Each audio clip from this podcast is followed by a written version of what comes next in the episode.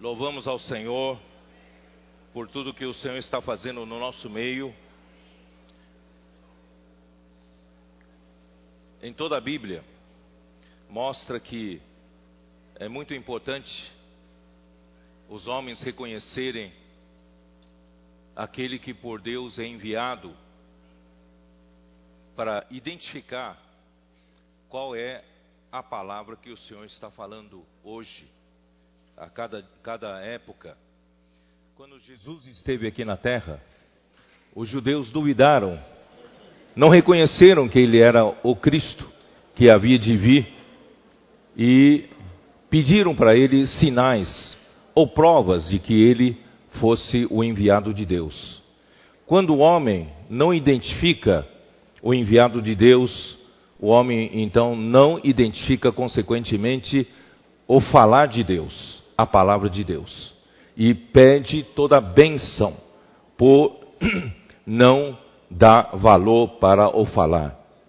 E assim, né, não foi assim que os tessalonicenses receberam a palavra do apóstolo Paulo.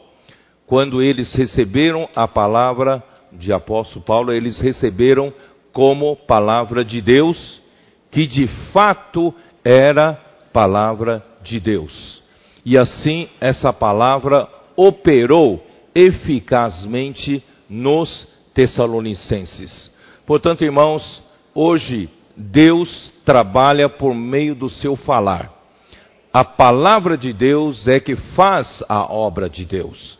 A obra de Deus é esta que creiais naquele que por ele foi enviado. Então, nós hoje o mesmo princípio prevalece. Se nós não reconhecemos, irmão, não é uma questão da gente exaltar o A ou B.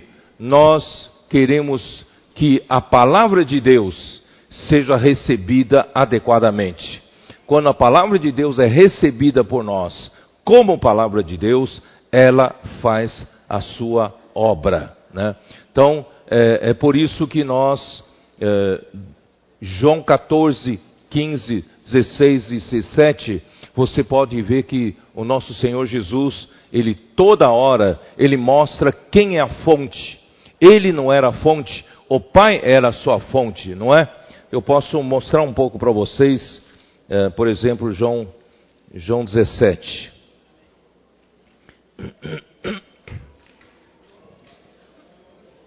Ó, por exemplo, versículo 5 eu li ontem, não é? E agora glorifica-me, ó Pai, contigo mesmo, com a glória que eu tive junto de ti, antes que houvesse mundo, expliquei isso.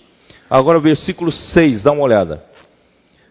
Manifestei o teu nome aos homens que me deste deste. Perdão. Manifestei o teu nome aos homens que me deste do mundo. Eram teus, tu nos confiaste e eles têm guardado a tua palavra. Olha só como é importante, né? E eh, Jesus, ele manifestou o nome de Deus, o nome do Pai, aos homens, né? Que foi dado para ele no mundo. E esses homens eram de Deus, do, de, de Deus Pai, e ele Deus confiou esses homens a Jesus.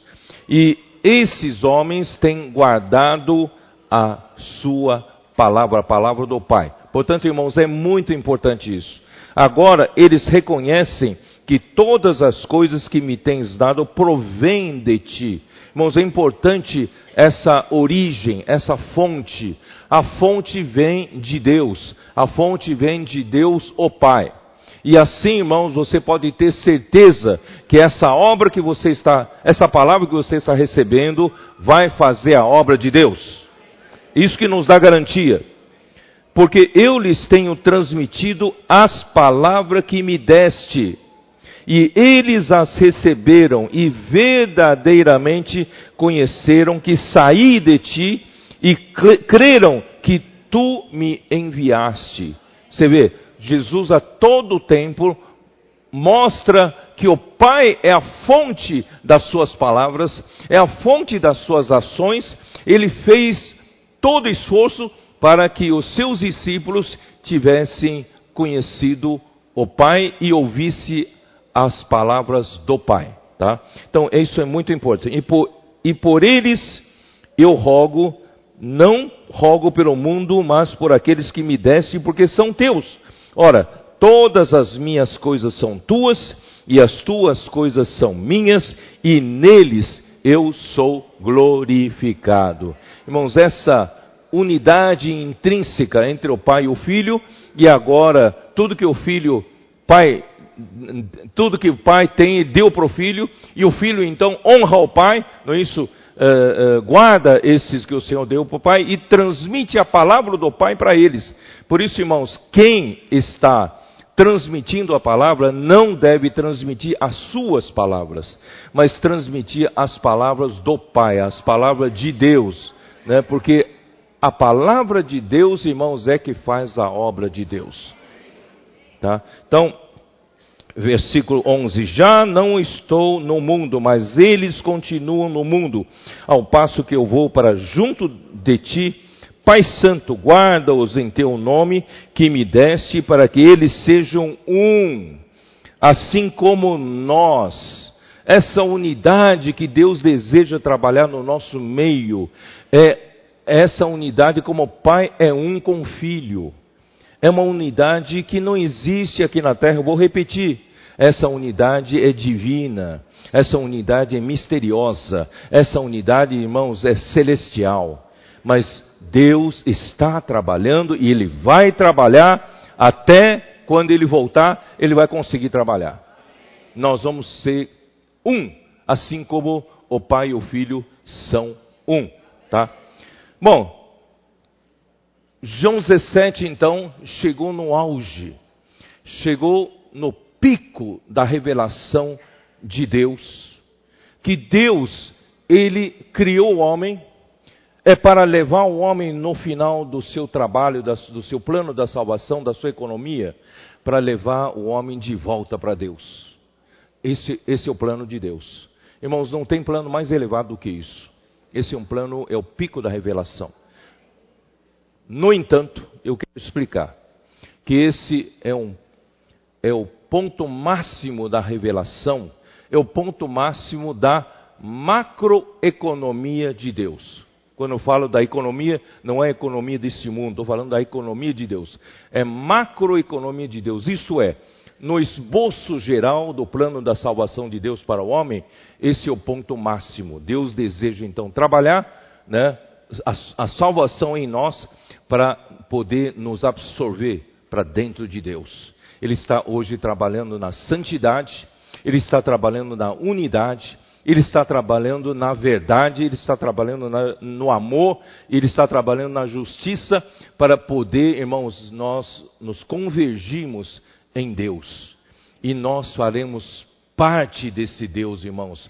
Os anjos sequer chegam perto de Deus, não sei se vocês sabem.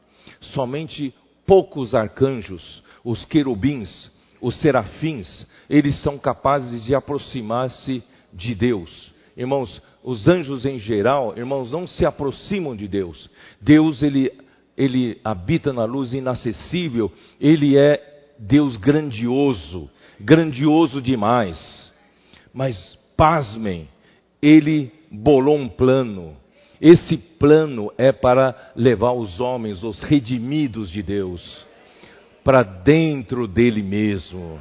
Irmãos, isso é isso é coisa inconcebível à nossa mente. Nós não conseguimos jamais pensar sobre isso. Irmão, Deus realmente deseja nos levar para dentro de si mesmo. Por isso, irmãos, esse trabalho que Ele está fazendo conosco na igreja, irmãos, vale a pena. Vale a pena. Né? Como Paulo disse, a, a, como é que é? a, a nossa leve e momentânea tribulação produz para nós, né, eterno peso de glória. Irmãos, acima de toda comparação. Irmão, vale ou não vale a pena? Muitos daqueles cristãos que não buscaram ser vencedores, buscaram viver pelo seu conforto, pelo seu bel prazer aqui na terra, um dia, quando chegar lá, ele vai dizer assim: puxa, se eu soubesse que era isso, Eu daria toda a minha vida para isso, mas aí já será tarde. Então, melhor hoje, né, nós darmos a nossa vida para o Senhor. Porque isso é maravilhoso que o Senhor está fazendo conosco. Ó oh, Senhor Jesus. O Senhor, eu não sei se eu consigo falar assim também. O Senhor, ao nos criar, Ele soprou um fôlego de vida, não é? Gênesis 2, versículo 7. Eu faço questão de você dar uma olhada de novo lá. Vamos lá?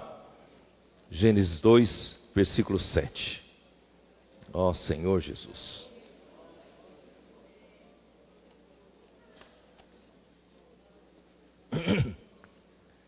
Então, formou o Senhor Deus ao homem do pó da terra o homem ainda não era vivo quando era aquele, aquele boneco de barro apenas. O que, deu, o que deu vida ao homem foi o sopro de Deus. Então soprou nas suas narinas o que? O fôlego de vida. O fôlego de vida em hebraico, já falamos várias vezes, é Neshama. E a mesma palavra Neshama, do fôlego de vida, é traduzido em Provérbios 20 e 27 de o espírito do homem. Então, Neshama é o fôlego de Deus que Deus soprou, mas também é o espírito do homem que se formou no homem. E o homem passou a ser uma alma vivente. Portanto, irmãos, na criação, o espírito foi algo que Deus criou com seu sopro, o Deus verdadeiro criou com seu sopro, portanto, o nosso espírito é algo verdadeiro, ou algo real. E assim surgiu a alma, porque Deus é maravilhoso. Deus, ele dá uma identidade para cada um. Ele não nos trata assim todo mundo igual. Não. Ele sabe as características que cada um tem. Ele sabe das personalidades que cada um tem. Ele não anula a sua personalidade, ele não anula a sua identidade, mesmo naquele dia. Depois de Deus ter trabalhado em nós, irmãos, ele não anula a identidade de cada um, porque ele, ele quem deu a alma para cada um. Os irmãos entendem? Porque para Deus seria mais fácil um dia, já que essa alma está dando tanto problema para ele, ele podia um dia assim, tchum, num passe de mágica, eliminar toda a nossa alma e, de repente, nos tornar todos seres espirituais, iguais, robôs espirituais. Isso não seria bonito, não é isso? Não seria bonito. É difícil ele domar cada alma, mas, irmãos, depois de domadas, essa alma vai manifestar a multiforme sabedoria de Deus. Deus vai conseguir fazer de nós cada um diferente um do outro, Deus vai fazer uma coisa bonita, bela, como uma, uma orquestra, né? Com tantos instrumentos e soltando um som só harmonioso. Portanto, irmãos, Deus está fazendo esse trabalho e começou com o sopro de Deus. Vamos seguir. Jó. Jó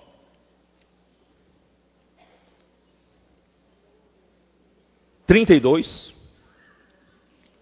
Jó 32, o Eliú, que era mais jovem do que aqueles três amigos de Jó, finalmente entrou com uma palavra mais sensata. Capítulo 32, versículo 8. Na verdade, há um espírito no homem, e o sopro do Todo-Poderoso o faz sábio. Há um espírito no homem, essa palavra espírito em grego é ruach. Ruach. É, é, é, um, é uma denominação, um termo para espírito no geral, em geral. É ruach. Na verdade, é um espírito do homem. E o sopro do Todo-Poderoso, esse sopro aqui é Neshama. Então, vocês entenderam? Então, na verdade, há um espírito, um espírito, espírito como outro qualquer. Há um espírito no homem. Mas o sopro, o Neshama, o sopro de todo poderoso, do Todo-Poderoso, lhe faz sábio, tá? 33, versículo 4. O Espírito de Deus me fez. Esse Espírito de Deus também é Ruach. É o Espírito, é Espírito. Deus é Espírito. O Espírito de Deus me fez. O sopro do Todo-Poderoso me dá vida. Esse sopro é outra vez nem chamar. Portanto, irmãos, o nosso espírito, esse sopro, esse sopro é o nosso espírito. Aleluia. Então, nós viemos a existir, irmãos, por esse sopro. Os irmãos entenderam? Nós viemos do sopro de Deus. Esse sopro de Deus entrou naquele corpo de barro, Deus deu a alma para o homem e aquele corpo reviveu. Mas o dia que esse corpo falecer, terminar o seu prazo de validade, o espírito e a alma vão sair do corpo. E o espírito e a alma vão voltar para Deus. Então, nós, irmãos, a única ligação que você tem com essa terra é o seu corpo. Por isso, viva bem o seu corpo enquanto seu corpo estiver sadio e vivo. Porque é por meio do seu corpo é que você desenvolve o que Deus realmente quer fazer, é algo aqui dentro de você. Algo celestial, algo espiritual. Esse trabalho de Deus é celestial não é material. E um dia, irmãos, esse que é material nos ajudou a produzir, ajudou Deus a produzir o que Deus quer produzir dentro de nós como um casulo. Nós não precisaremos mais desse corpo terreno. E eu não tenho mais nenhuma ligação com a terra. Porque eu vim de Deus, eu vim do sopro de Deus, eu vou voltar para Deus. Não acredita, né? Tá bom. Então, então Jó, Jó então em 34, ele sabia que você não acreditava? Jó disse assim: existe essa possibilidade. 34, 14. Se Deus pensasse apenas em si mesmo, e para si recolhesse o seu espírito e o seu sopro, o espírito aqui é Ruach e o sopro é Neshama, tá? Se Deus recolhesse para si o seu espírito que ele deu para nós e o Neshama, o espírito homem, ele recolhesse para si, o que, que aconteceria? Toda a carne juntamente expiraria. Quando Deus retirar o sopro de Deus de nós, irmãos, nós não vivemos. Nós morremos. Nós só vivemos enquanto estamos vivos é porque o sopro de Deus está aqui. Tá? Então toda a carne juntamente expiraria e o homem voltaria para o pó. Voltaria para o pó. Esse corpo se tornaria pó de novo. Eclesiastes 12. Ontem nós vemos Eclesiastes, Eclesiastes 12.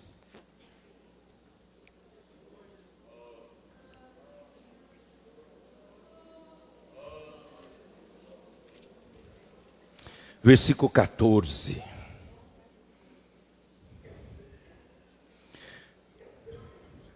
Eu vou aproveitar e ler o 13 que eu não consegui ler ontem, tá? De tudo o que se tem ouvido, a suma é: teme a Deus e guarda os seus mandamentos, porque isto é o dever de todo homem. Quer dizer, nós falamos ontem que a vida humana é, vaidade de vaidades, mas o resumo é que nós devemos é temer a Deus e guardar os seus mandamentos. Aí você deixa de ser, ter uma vida de vaidades, mas uma vida de realidade. Aí o último versículo, porque Deus há de trazer a juízo todas as obras, né? Todas as obras, até que até as que estão escondidas quer sejam boas, quer sejam más. Quer dizer, não pensa que não haverá julgamento, podemos viver cada um ao nosso bel prazer, irmãos, tudo será julgado por Deus.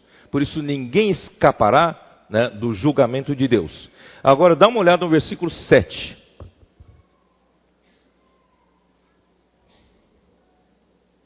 E o pó volte à terra, como era e o espírito volte a Deus que o deu.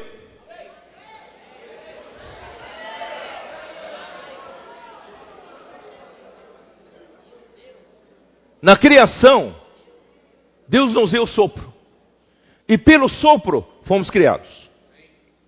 Um dia, o pó vai para o pó, mas o espírito vai voltar para Deus. Viemos de Deus e vamos para Deus. Por isso, irmãos, não tenha tanto apego às coisas dessa terra. Tantos bens, tanto patrimônio, desfrute, conforto, gozo, carro caro, casas caras, não é isso? Irmãos, não vale nada, é vaidade de vaidades. Vaidade de vaidades. A gente veio do sopro de Deus e esse sopro vai voltar para Deus. Só que precisa saber como vai voltar para Deus, não é isso? Lembra que nós falamos em acho que Eclesiastes 3:11, lembra? Eclesiastes 3:11. Tudo fez Deus formoso no seu devido tempo. Também pôs a eternidade no coração do homem, sem que este possa descobrir as obras que Deus fez desde o princípio até o fim. Então Deus criou-nos já com uma, a sua eternidade no nosso coração. Portanto, o nosso espírito e a nossa alma não morrem. Não morrem.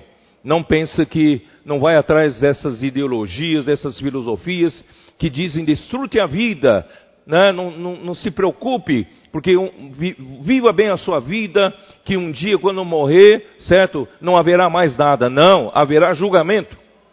Todo homem será julgado de acordo com as suas obras praticadas por meio desse corpo.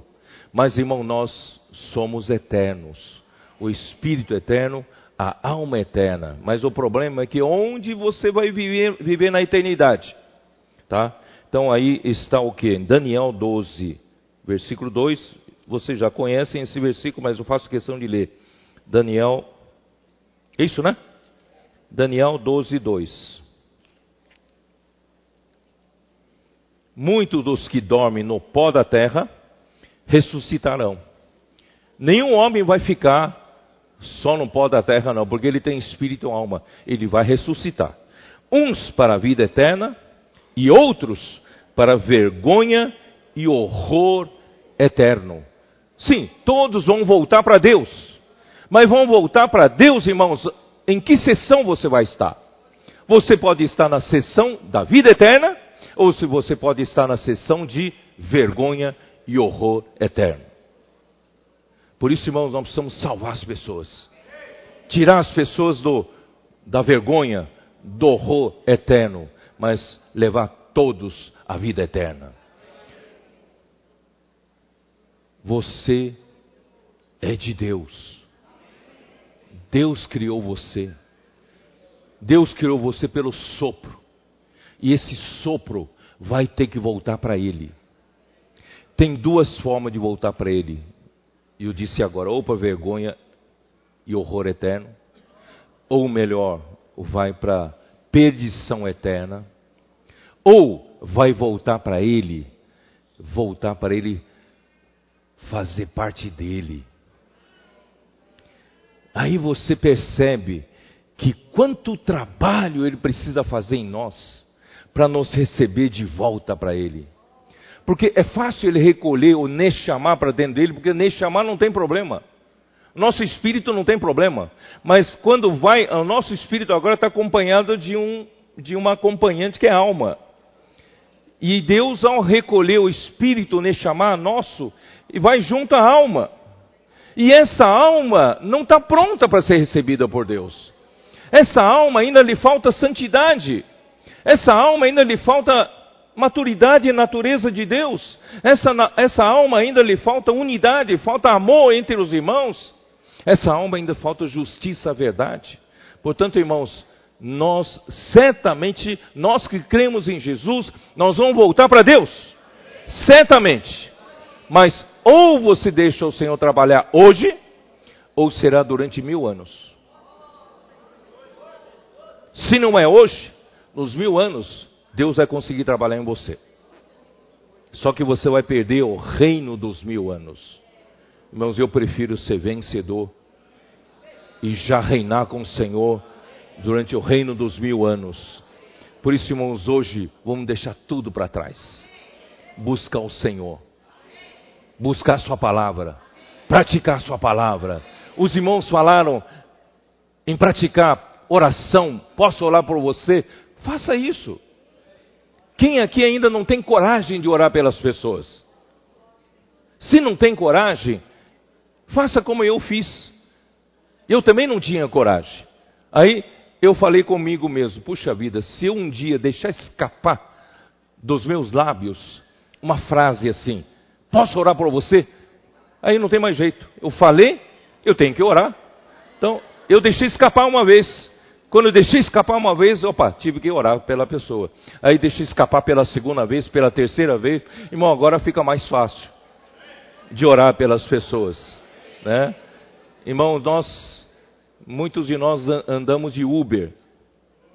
Geralmente o motorista Uber, irmãos, são poucos os que estão realmente anos e anos tornando isso uma profissão né, permanente dele. Muitos deles é porque está desempregado ou foi perder o emprego, tal, e estão, estão como quebra-galho trabalhando no, no, no Uber, não é isso? E você pode perceber que todos esses motoristas de Uber estão quebrantados. Não é? Eu, não, não disse quebrados, não sei como. Né? estão quebrantados não é raro, se você realmente tocar no coração da pessoa e orar pela pessoa, não é raro a pessoa se emocionar e chorar. Porque eles estão angustiados, eles estão numa pressão muito grande. Irmãos, é boa hora da gente levar esse alívio a essas pessoas, levar paz para essas pessoas. Posso orar por você? E prepare sempre, pelo menos, um jornal Árvore da Vida com você. Né? Se você puder fazer comportagem, melhor ainda. Se você puder levar livros, melhor ainda. Mas pelo menos um jornal Árvore da Vida carregue com você. Muitas pessoas, muitos suicídios nós estamos evitando, sabia? Muitas famílias separadas, o Senhor conseguiu unir, reunir. Nós, muitas muitos até desempregados pela nossa oração, o Senhor está fazendo milagre de achar emprego numa hora dessa? Irmãos, o Senhor está fazendo milagres entre nós, porque Jesus foi junto do Pai e nós estamos fazendo obras maiores, estão fazendo. E Deus está confirmando. Irmãos, graças ao Senhor. Vamos, né?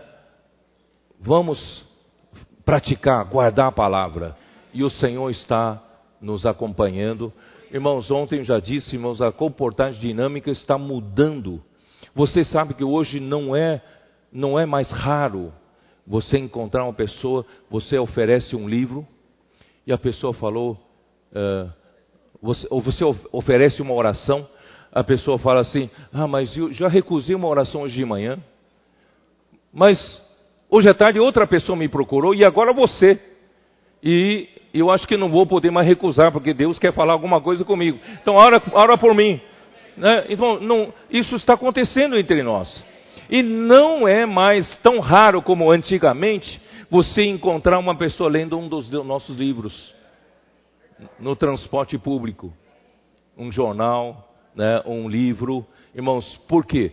Porque a comportagem dinâmica está espalhando né, o evangelho escrito, Evangelho do Reino, irmão, por toda essa terra.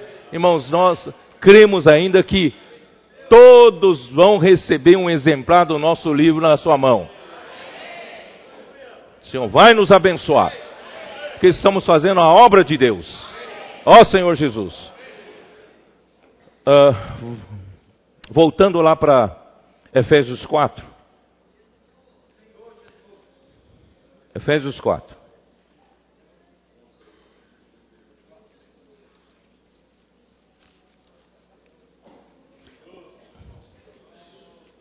Nossa, onde está Efésios 4 que eu não estou achando?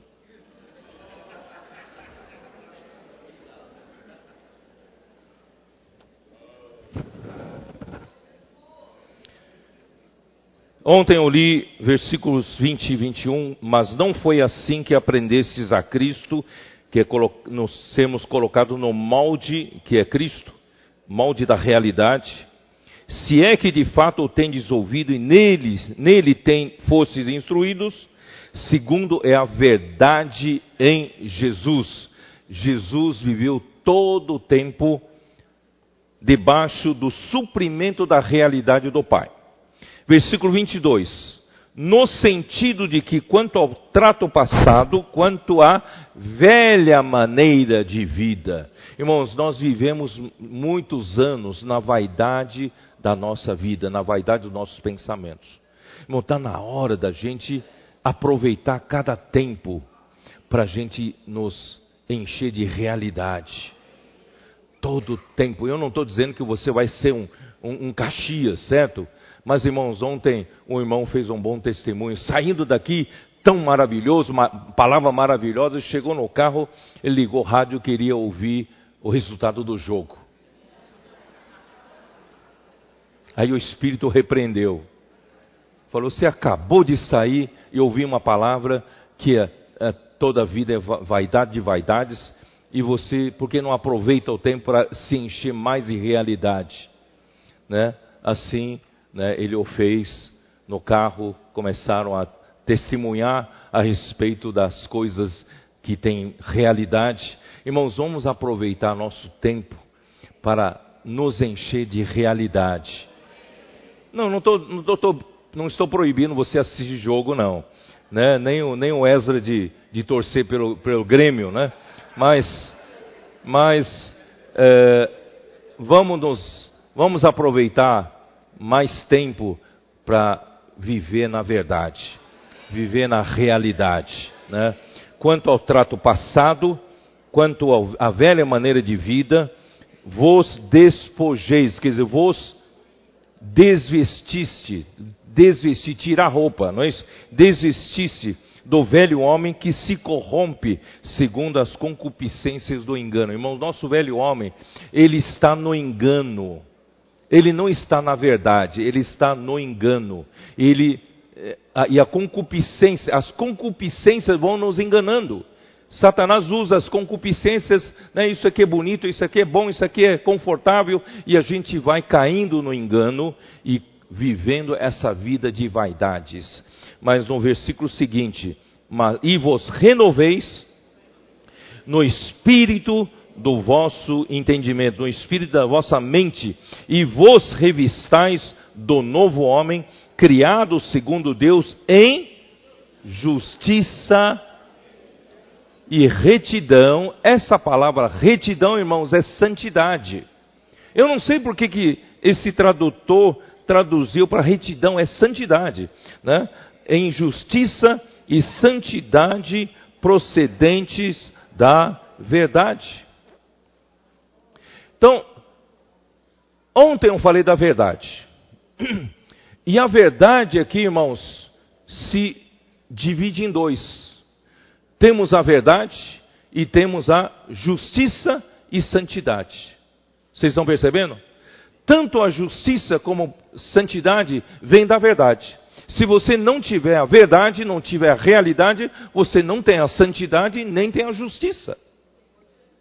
Irmão, nós precisamos ter as duas coisas. Porque sem a santidade ninguém verá Deus. E a santidade vem da verdade. E, e outra, outro aspecto que vem da verdade é a justiça. Sem a justiça, irmãos, também não veremos a Deus.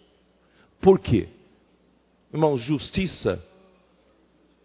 Se alguém tem algum problema com a justiça nesta vida, você já não tem paz. É ou não é? Se você tem algum problema com a justiça, você não vive em paz. Imagine quando a gente for levado para dentro de Deus. Você acha possível? A gente tem problema com a justiça. Agora não estou falando da justiça da terra. Estou falando nós temos problema com a justiça de Deus. Você acha que nós vamos ser absorvidos para dentro de Deus? Não. Portanto, irmãos, esta manhã eu quero falar desse lado da justiça. Nós precisamos de tratar esse lado da justiça. E de onde vem a verdade? Eu vou explicar para vocês. Deus é luz. Deus é luz. Ninguém explica o que é luz. E Deus é luz. E Deus, Ele habita na luz inacessível. Onde está isso? Era 1 Timóteo? Me ajudem aqui. Hein?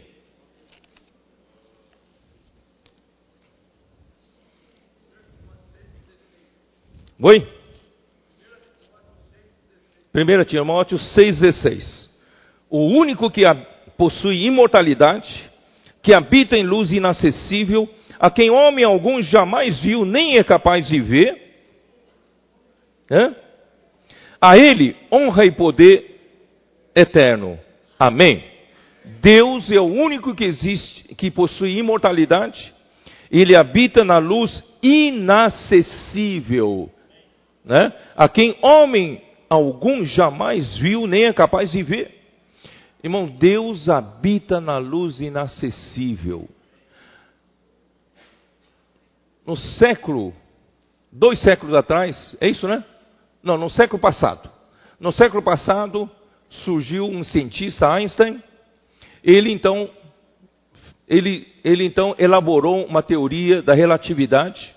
E nessa teoria ele disse para o público científico de que nesse universo a única coisa que é constante, única coisa constante que não varia é a velocidade da luz. Sabia disso? A velocidade da luz é uma constante que não varia com, com tempo, com nada. E ele diz, disse que, que se for possível alguém viajar à velocidade da luz, o tempo não passa. O tempo é zero. Esse alguém não envelhece. Esse alguém permanece o mesmo hoje, amanhã, depois de amanhã. Isso é luz material. E nosso Deus é luz espiritual. Porque tudo que é material, irmãos, é sombra da realidade espiritual. E se alguém na luz material andar na velocidade da luz material não envelhece, não muda, né? o tempo não passa, imagina Deus que é a própria luz espiritual, que é a realidade da luz material. Nosso Deus, irmãos, habita nessa luz inacessível. Tiago, é Tiago, né? Eu acho que Tiago fala também. Tiago, capítulo 1, versículo 17.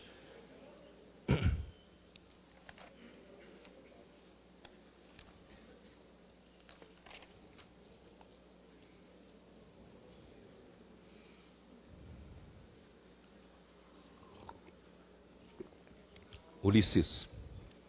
Pega na minha mochila, porque eu, eu trouxe, fiz um esboço, mas eu peguei errado.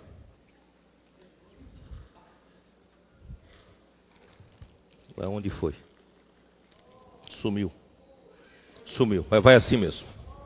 Está tudo constituído aqui.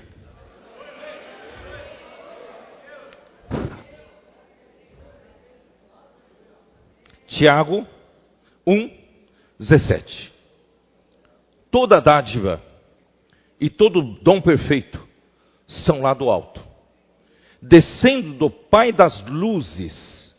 Ele não só é luz, ele é Pai das luzes. Em quem não pode existir variação ou sombra de mudança.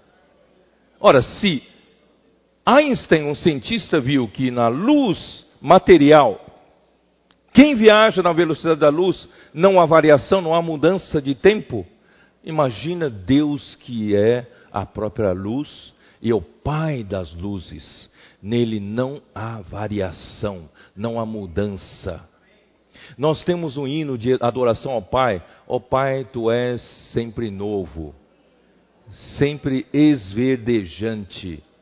Passam, passem, passam anos, tu és sempre novo Por quê? Porque nosso Deus não muda nunca, não tem variação de mudança nunca, porque Ele é a luz. Então vamos abrir a nossa Bíblia em 1 João, capítulo 1.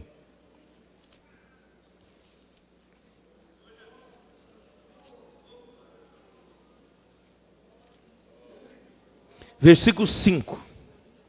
Ora, a mensagem que da parte dele temos ouvido e vos anunciamos é esta: que Deus é luz e não há nele treva nenhuma.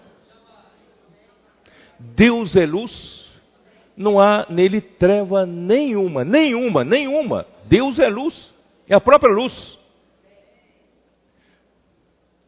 Se dissermos que mantemos comunhão com Ele e andarmos nas trevas, mentimos e não praticamos a verdade. Se, porém, andarmos na luz, como Ele está na luz, mantemos comunhão uns com os outros, e o sangue de Jesus, seu Filho, nos purifica de todo o pecado. Isso quer dizer o quê? Quer dizer que quem quem mantém comunhão com Ele, que é a luz, não pode andar nas trevas.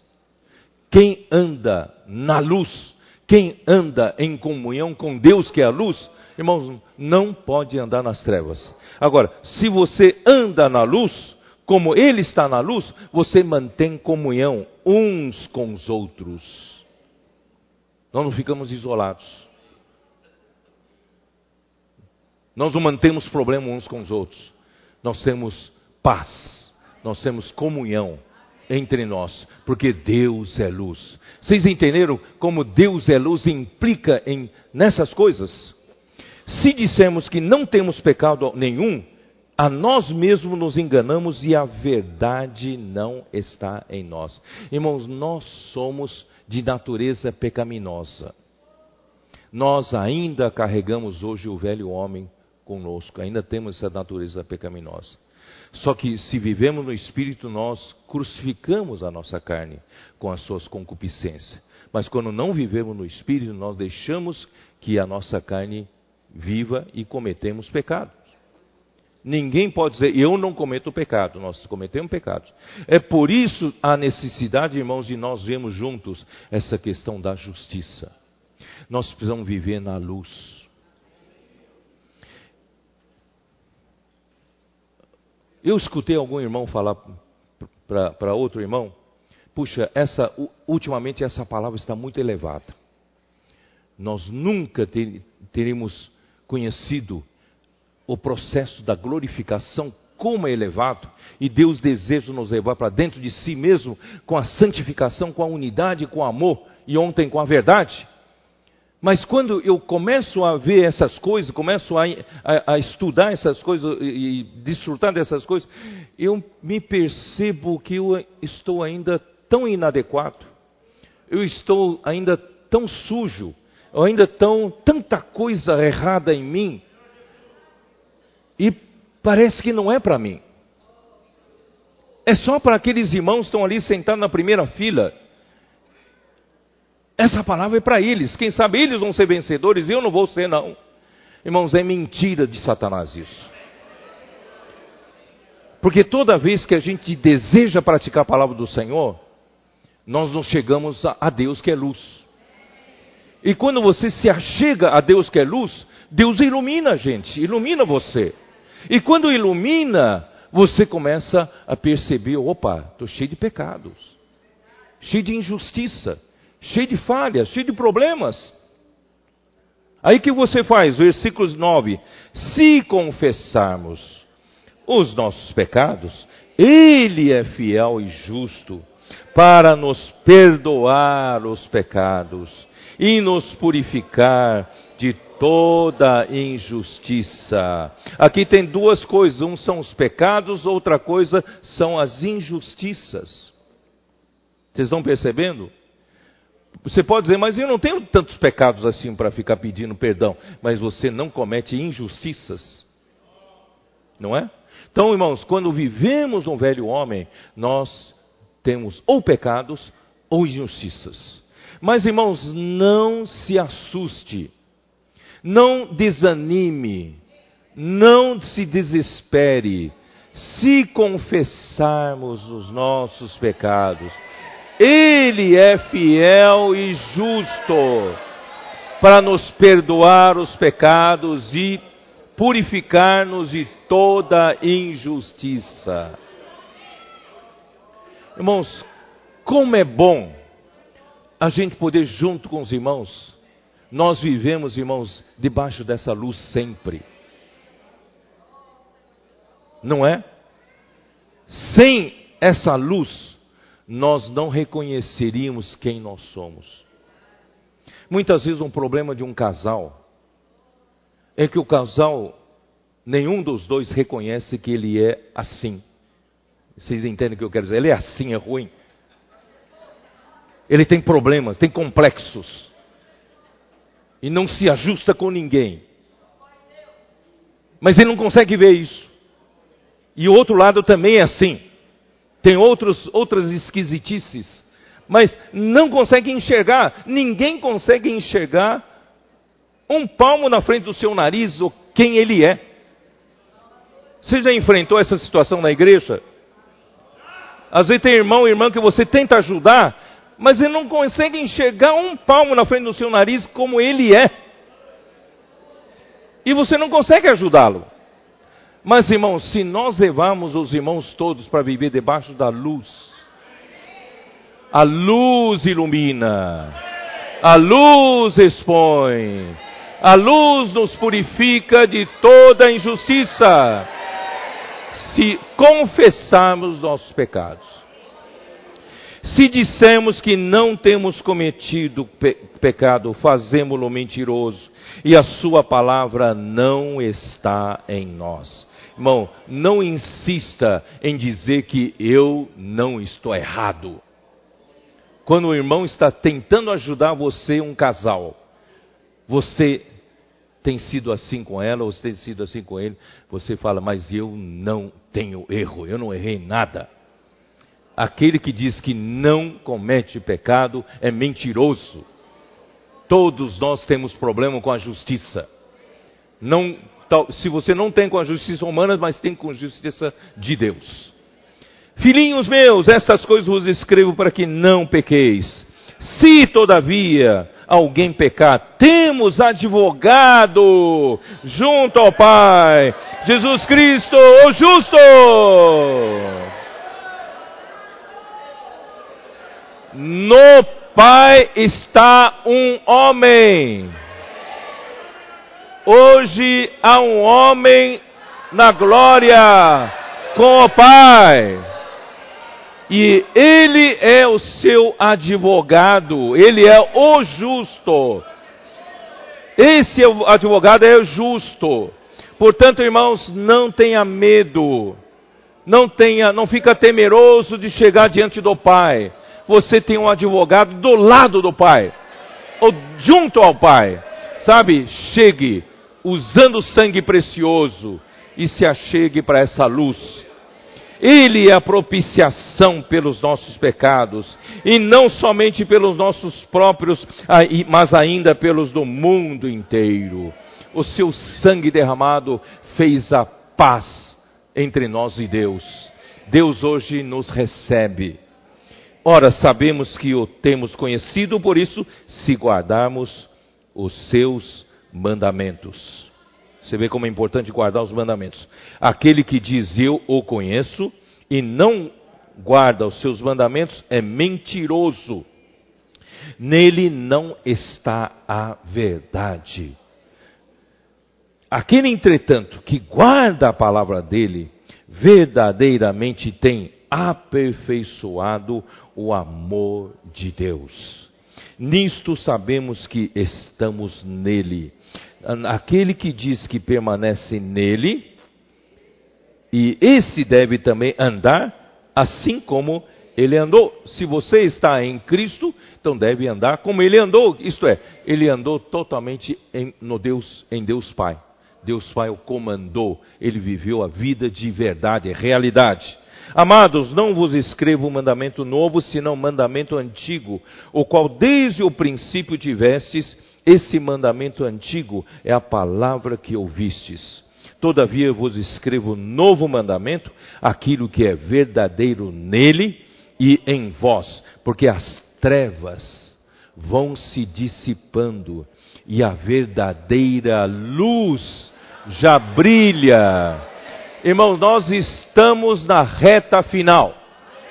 Nessa reta final é necessário, irmãos, que nós que queremos chegar lá, nós queremos ser os vencedores, fazendo parte do filho varão, dos vencedores coletivos. É importante, irmãos, que nós vivamos na luz e as trevas vão se dissipando. Cada vez mais, irmãos, a vida da igreja se torna mais transparentes. Os nossos casamentos se tornam mais transparentes. Os problemas vão embora, irmãos. Quando você deixar o Senhor iluminar, os problemas vão embora.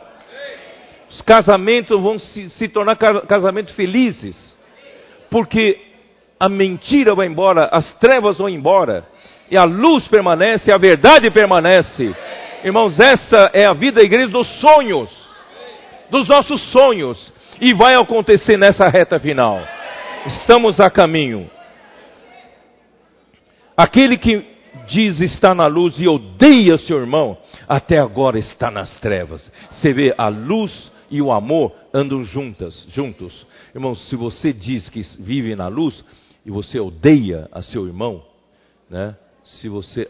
Vamos levar até para o seu casamento. Se você tem algum, alguma rusga no seu casamento, irmãos, né, é muito bom que hoje de manhã na comunhão lá embaixo na oração, né, um irmão falou assim: vamos ajudar os irmãos a aplicar essa palavra no próprio casamento. A gente fala da unidade, unidade parece uma coisa muito doutrinária, unidade com os irmãos. E não tem unidade no seu lar? Você não tem unidade com sua mulher, não tem unidade com seu marido? Que unidade é essa? Você fala da unidade com o irmão, mas e unidade na sua casa? Né, irmãos? Vamos aplicar, vamos aplicar essas coisas. Agora estou falando da justiça, da luz. Vamos aplicar na nossa vida. Em vez da gente sempre dizer que, dizer que nós estamos certo, não estamos errado, irmão, o problema é que cada um se acha certo. E quando você se acha certo e bate o pé que está certo, que o outro está errado, é porque você está nas trevas. Você precisa da luz.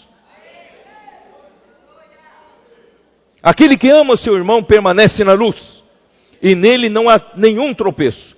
Aquele, porém, que odeia seu irmão está nas trevas e anda nas trevas e não sabe para onde vai, porque as trevas lhe cegaram os olhos.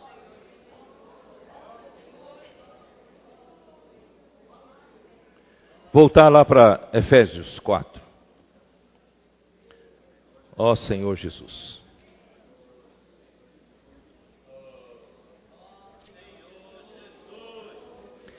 Quando nós falamos sobre a verdade ontem, nós vemos esses versículos até o 20. Hoje eu terminei de ler até o 24. E 25 em diante, você vai dizer, você vai dizer, eu estou na luz, vivo na luz, mas eu não tenho tantos pecados para confessar.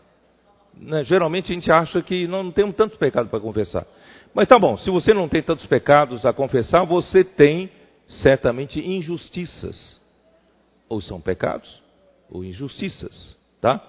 Versículo 25, Efésios 4, 25. Por isso, deixando a mentira, fale cada um a verdade com o seu próximo, porque somos membros uns dos outros. Se a gente não é sincero com o outro, não é verdadeiro com o outro, irmãos, nós não vivemos na verdade, nós vivemos na mentira. Irai-vos e não pequeis, não se ponha o sol sobre a vossa ira. Irmãos, não é errado irar.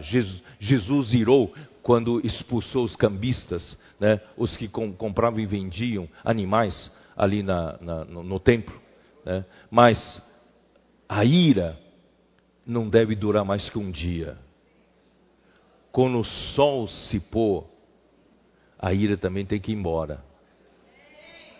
Geralmente, ah, quando uma mulher guarda a amargura de um homem, é capaz de guardar sete chaves por 50 anos. ou mais. Não é? As irmãs vão falar, eu estou injustiçando as mulheres. Os homens igualmente são assim. Todos nós somos assim. Guardamos muito mágoas, guardamos muita coisa no coração. Irmãos, irar, tudo bem, todos nós somos passíveis de irar por alguma situação, alguma coisa, mas imediatamente se, se apazigua, né? Fique pacífico, não deixe durar, né? Eu me lembro que que, que às vezes, irmãos, a gente vê situações entre casais é que é, alguém fez errado uma coisa para o outro, aí vira-se as costas e fica uma semana sem se falar.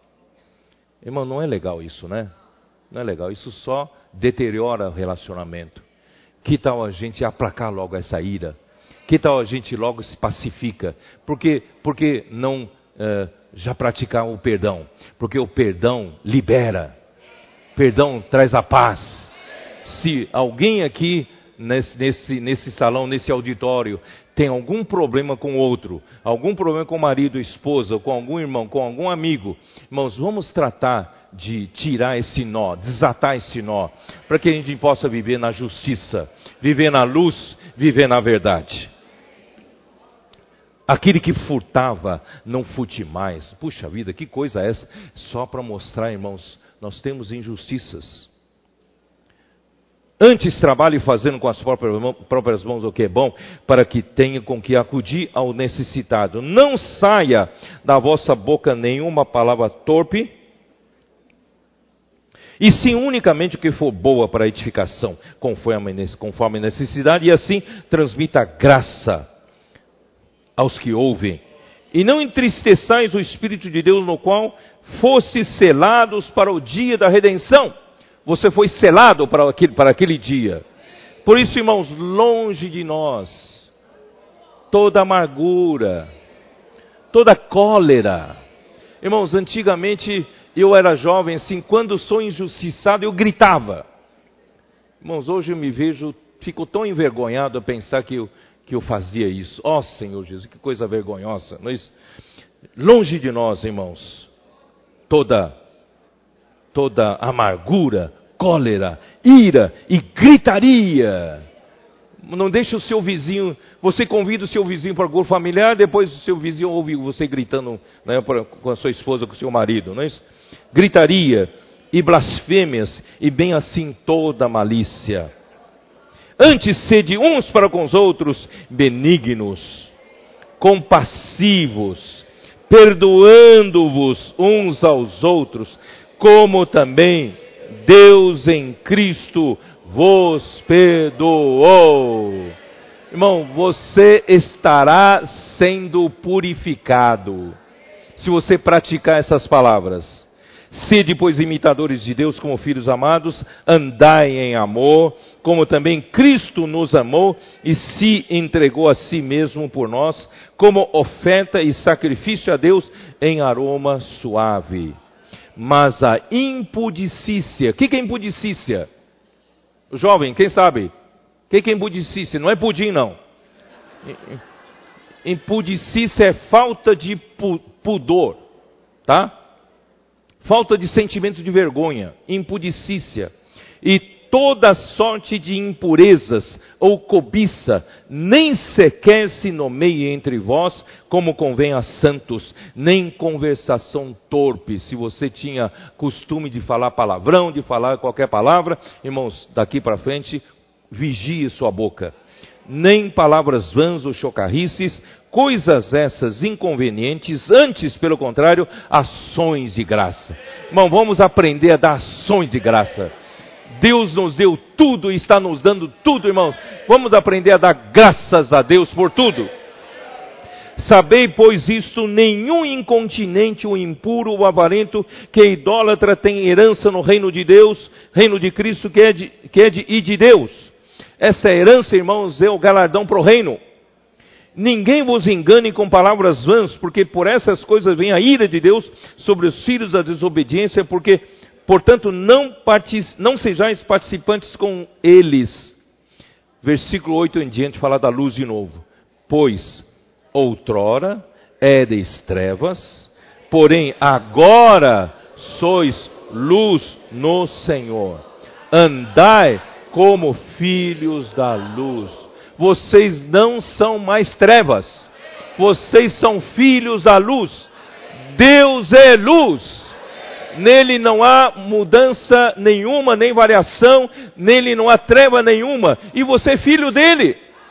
O filho dele não pode andar nas trevas, porque o fruto da luz consiste em toda bondade e justiça e verdade. Bondade, justiça e verdade. Provando sempre o que é agradável ao Senhor.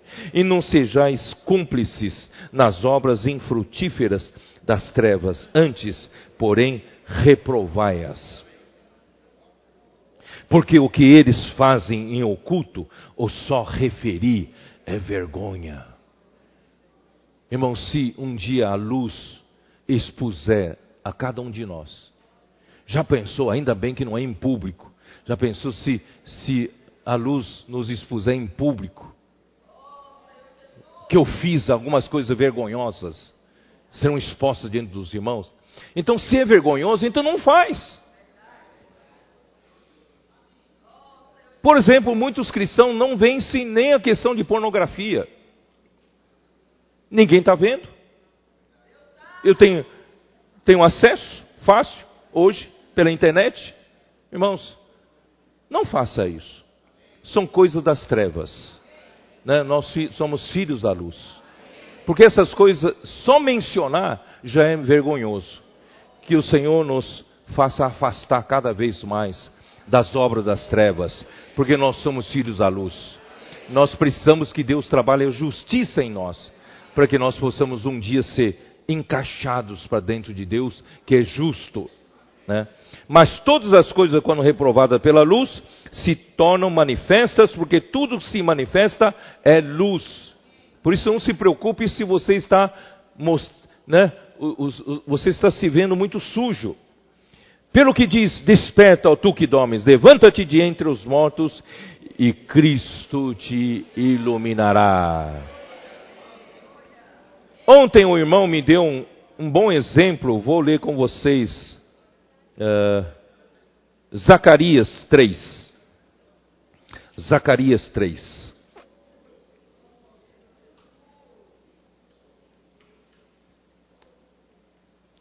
Deus me mostrou quem? O sumo sacerdote, Josué, o qual estava diante do anjo do Senhor e Satanás estava à mão direita dele para se lhe opor. Lembre-se, você que quer buscar justiça, você vai, você terá sempre Satanás ao seu lado para acusar você para se opor a você, porque ele quer derrotar você, ele quer desanimar você, ele quer dizer que você não é para isso, você não serve para isso, ele quer te puxar para baixo. Por isso, irmãos, nós não deixamos ele fazer o que ele quer. Mas o Senhor disse a Satanás: O Senhor te repreenda. Repreende. Não é esse um tição tirado do fogo? Ele estava, ele, ele, ele Josué, ele estava indo para o lago de fogo. Ele não presta, mas Deus o tirou do fogo. Irmãos, eu e você somos esse tirão, tição no fogo. Nós estávamos todos indo para a perdição eterna, mas graças a Deus pela sua infinita misericórdia, o Senhor nos tirou, arrebatou-nos do fogo. Irmão Dong gosta de falar isso, não é isso? Porque ele, ele sente muito amor muita misericórdia do Senhor. Irmão, nenhum de nós presta, mas graças a Deus, Deus nos tirou, né? Como Tição tirou do mundo e tirou, tirou do, do fogo. Que mais? Mas, mas o Senhor disse a Satanás: O Senhor te repreende, ó Satanás. Sim, o Senhor que escolheu a Jerusalém te repreende. Não é este um tição tirado do fogo? Ora, Josué trajado de vestes sujas, estava diante do anjo. Bom, Josué, o sumo sacerdote, estava com roupa suja. Você e a roupa, a veste é a justiça. Irmãos, você não se sente de roupa suja às vezes? Satanás não, te, não aponta o dedo para você, não aponta que você errou nisso, aquilo, tal, e que você fez o que não fez. Você não se sente com roupa suja, tá? Então seja encorajado por esse exemplo. Tomou este a palavra e disse aos que estavam diante dele: Tirai-lhe as vestes sujas. Aleluia! Deus mandou tirar vestes sujas a Josué disse: Eis que tenho feito que passe de ti a tua iniquidade e te vestirei de finos trajes. Aleluia! Ele está nos tirando essa roupa suja, está nos vestindo de trajes finos.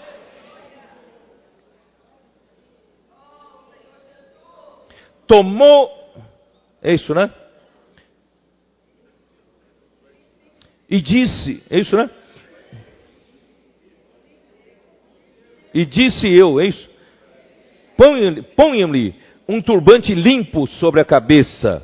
Puseram-lhe, pois, sobre a cabeça um turbante limpo e o vestiram com trajes próprios. E o anjo do Senhor estava ali. Josué foi animado, foi encorajado para edificar restaurar o templo do Senhor. E hoje você está o que? Você está restabelecendo o reino de Deus. Satanás está do teu lado, está te acusando. Está mostrando para você que a sua vestidura, a sua justiça é suja. Mas não tem problema, Deus está conosco. Deus vai tirar a nossa veste suja, Ele vai colocar a veste a apropriada, ele vai colocar uma, vestes finas. Ó oh, Senhor Jesus! Vocês se lembram de Mateus 22? Quem se lembra? Mateus 22.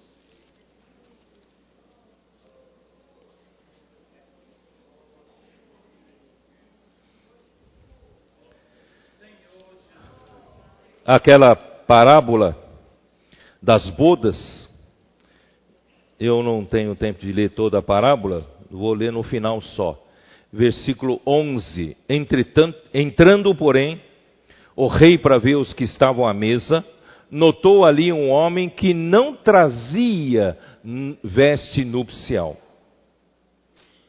E perguntou-lhe, amigo, como entraste aqui sem veste nupcial? Ele emudeceu. Então ordenou o rei aos serventes: amarrai-os de pés e mãos e lançai-o para fora nas trevas. Ali haverá choro e ranger de dentes, porque muitos são chamados, mas poucos escolhidos. Irmão, pela misericórdia do Senhor, o Senhor hoje está falando com esses poucos escolhidos. Ele está falando essa palavra de João 14 até 17 com os onze discípulos quando o traidor saiu. O traidor só voltou quando chegou Jesus com seus onze discípulos em Jardim Getsemane. Ah, o traidor voltou com os soldados para prenderem a Jesus.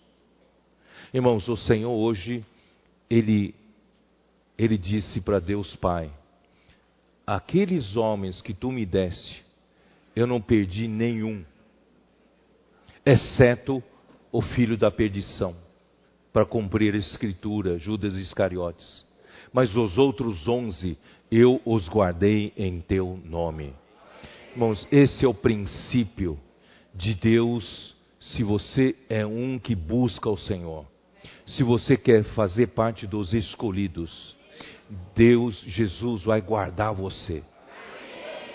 Ele não vai permitir que Satanás te acuse. Ele vai encorajar você. E hoje já ele está trocando essa veste.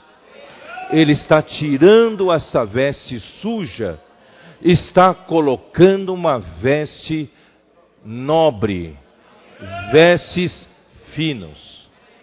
É a veste nupcial. E essa veste nupcial, quando estiver pronta, é para entrar nas bodas do Cordeiro, é para participar do reino, dos mil anos. Portanto, irmãos, essa veste é a justiça. Deus quer trabalhar em nós, na nossa justiça.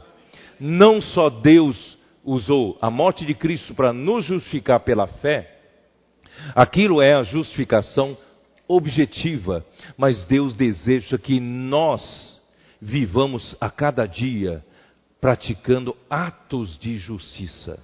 Uma justiça subjetiva é o nosso comportamento, é o nosso nossa conduta, nosso viver, irmãos, um viver de justiça. É isso que Deus quer. E isso vai nos fazer chegar lá naquele dia com a veste nupcial. Salmo 45. Quem se lembra com o Salmo 45? O irmão que falava muito. Quem se lembra? Versículo 13.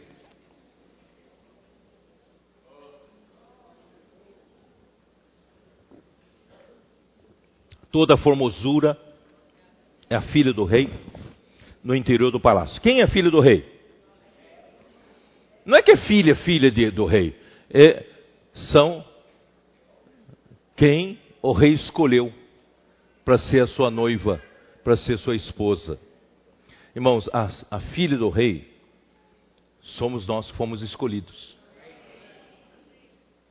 Né? E o palácio é a igreja. Você foi escolhido por Deus, você estava no mundo, você estava na rua, mas o Senhor te colocou no palácio. E hoje você está no palácio. E no palácio, Deus já trocou sua vestidura, que é a justiça objetiva de Cristo. Cristo, né, Deus justificou você pela fé. Portanto, hoje de manhã, Deus está olhando você com a vestidura de justiça que Cristo te deu, pela sua redenção. Então, essa justificação pela fé de Cristo te dá direito a viver no palácio, te dá viver, direito a viver a vida da igreja. Mas, para a filha do rei ser aceita no palácio, até o dia, porque ela precisa ser preparada para o casamento. Então leva-se um tempo para prepará-la. E quando, enquanto ela é preparada, ela precisa, precisa preparar também uma veste nupcial. Tá? Então aqui diz assim: em roupagem, vou ler de novo. Toda a formosura é a rei, filha do rei. No interior do palácio, a sua vestidura é recamada de ouro. Nós ganhamos uma vestidura com a natureza divina. Em roupagens bordadas, conduzem-na perante o rei. As virgens, as suas companheiras, que a seguem serão trazidas à sua presença. Vai chegar o dia das bodas do cordeiro e a noiva vai estar pronta. E a noiva, para estar pronta, precisa ter uma roupa, roupagem bordada. Você está bordando a sua veste nupcial? De agulhada em agulhada. Agulhada, ai, mais uma agulha, ai, dói, não é isso? Dói na vida da alma, dói em você querer fazer sua própria vontade, dói porque o Senhor quer eliminar impurezas, pecado de você. Mas irmãos, no final, nós vamos estar com uma veste nupcial pronta. E o rei vai nos receber como noiva, como casamento, e a festa vai durar mil anos. Né? Aqui na terra, festa talvez que dure mais é, uma semana ou até um mês. Tem alguns povos que comemoram, comemoram assim. Mas, irmãos, a festa do cordeiro, das bodas do cordeiro, vai durar mil anos.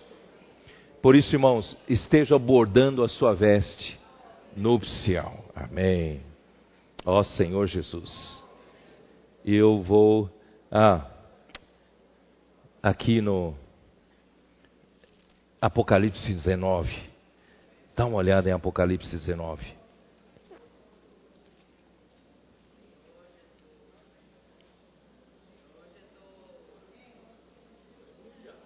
Versículo 7.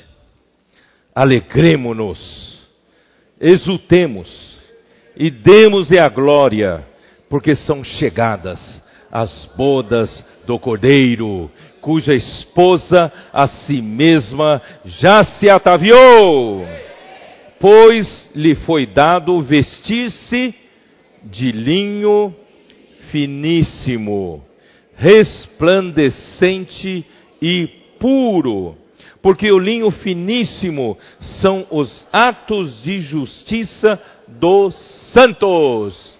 Vocês entenderam? Os vencedores serão vestidos de linho finíssimo. E esse linho finíssimo é resplandecente e puro.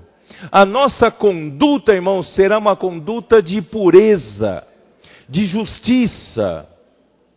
E é, será resplandecente e puro. E esses atos de justiça são praticados por você. Não é só que Cristo justificou você pela fé, mas você, enquanto vive, você vive debaixo da justiça, da luz do Senhor. Tem uma bem-aventurança, dá uma olhada em, em Mateus 5. Senhor Jesus. Bem-aventurança. Bem-aventurados, versículo 8. Bem-aventurados os limpos de coração, porque verão a Deus. Essa palavra grega em limpos é a mesma palavra para puros. Então, bem-aventurados os puros de coração. A justiça nos torna puros de coração. Então, os puros de coração verão a Deus. Você quer ver a Deus? Quer ser levado para dentro de Deus? Então tem que ter pureza. Vocês entenderam? Nós precisamos de vestes brancas. Nós precisamos ser purificados. Tá? Então, vou ler de novo. Pois lhe foi dado vestir-se de linho finíssimo, resplandecente e puro, porque o linho finíssimo são os atos de justiça dos santos. Agora dá uma olhada no, no versículo 13.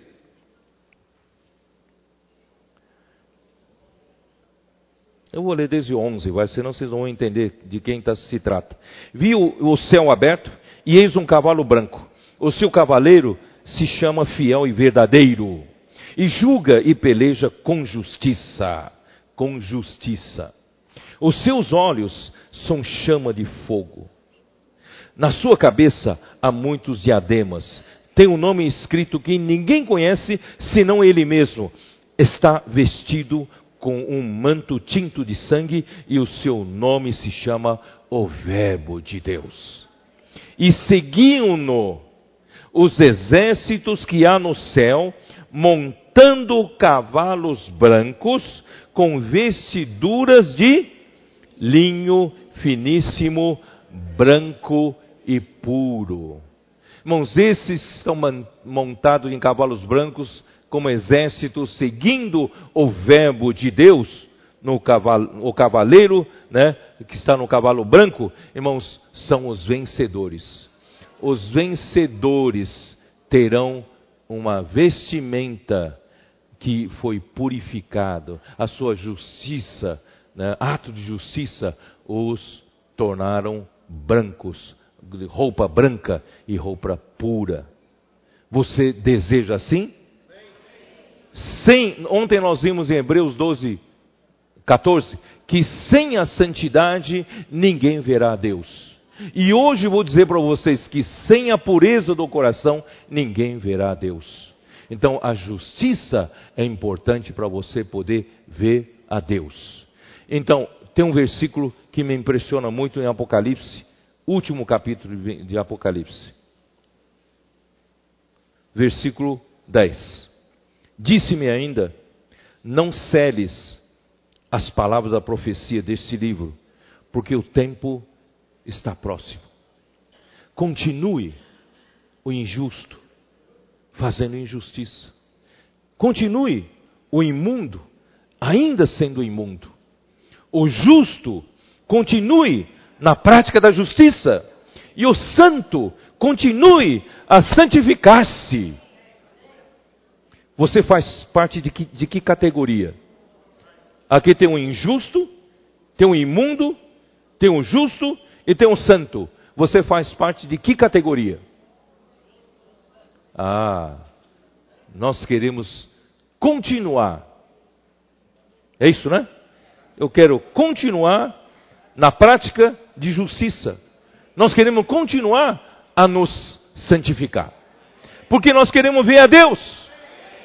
Eu quero ser inserido para dentro de Deus. Eu quero não só ser santificado, mas quero ser glorificado. Ó oh, Senhor Jesus. Então que continue. Não pare. Não deixe Satanás te desanimar e parar. Continue. Continue. E eis que venho sem demora. E comigo está o galardão que tenho para retribuir a cada um segundo as suas obras. Aleluia. O Senhor vem com galardão. O Senhor vem sem demora. Ele não demora, irmãos. Estamos na reta final. Vamos viver pela justiça, praticando a justiça. Eu sou o Alfa e o Ômega, o primeiro e o último, o princípio e o fim. Ele vai terminar esse trabalho que começou em nós ainda que nos pareça difícil, para não dizer impossível, né, da gente praticar essa, essa santificação, essa unidade, esse amor, esse, esse, essa verdade, essa justiça. Mas, irmãos, creia em Deus, creia nas Suas palavras.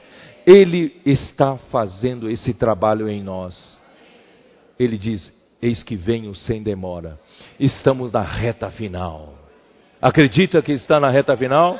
Eu quero crer que estamos na reta final. Porque Deus jamais revelou essas palavras para ninguém. E agora está sendo reveladas para nós, porque Ele tem pressa. Ele tem pressa. Último capítulo, último, é, último capítulo de Daniel. Ó oh, Senhor Jesus. Daniel. Senhor Jesus. Ó oh, Senhor Jesus. Daniel.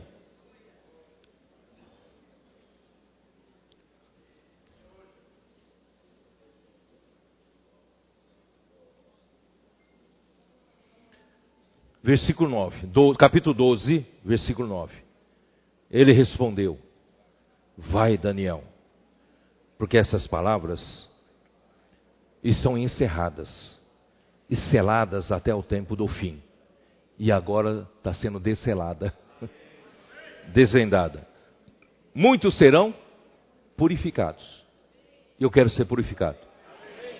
Muitos serão embranquecidos, que significa pureza, pureza. E provados. Precisamos ser provados. Mas os perversos procederão perversamente, e nenhum deles entenderá mas os sábios entenderão.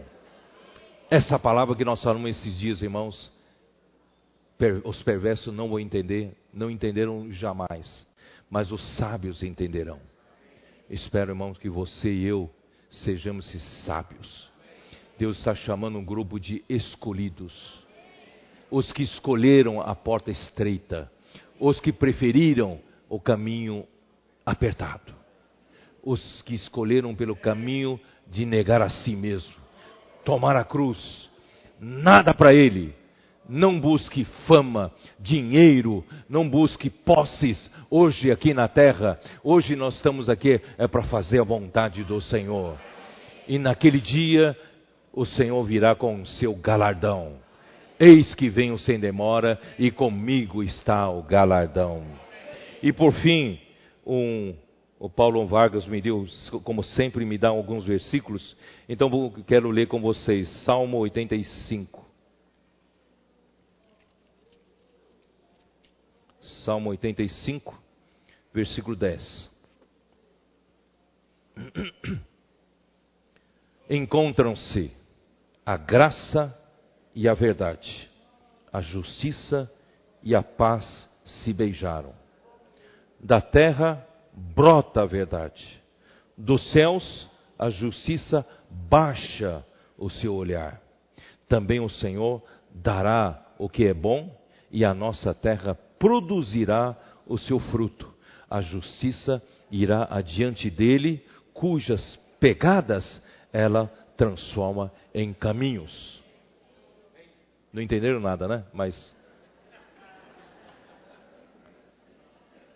o que era apenas pegadas, alguns que nos precederam, principalmente o nosso Senhor Jesus, andaram uma vida de verdade em Jesus, andaram uma vida de justiça e de pureza.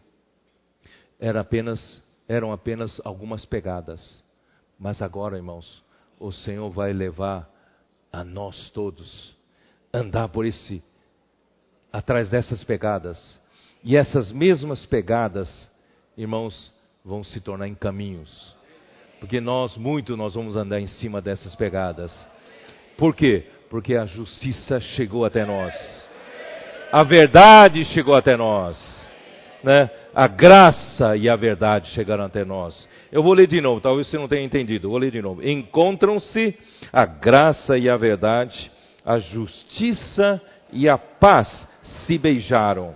Da terra brota a verdade, brota a verdade, dos céus a justiça baixa o seu olhar.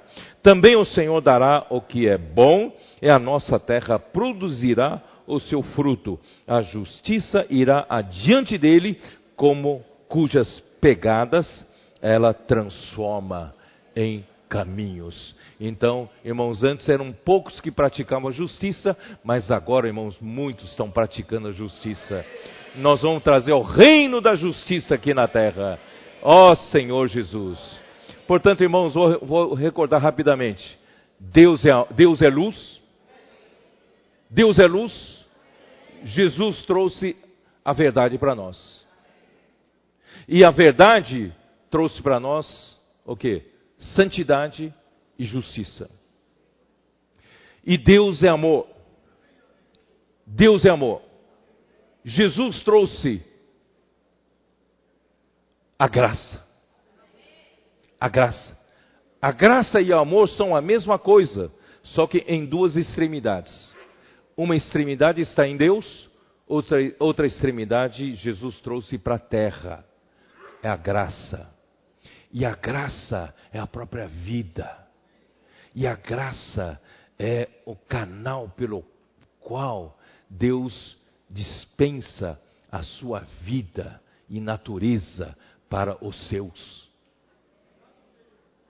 E a verdade é o canal pelo qual Deus dispensa a sua realidade.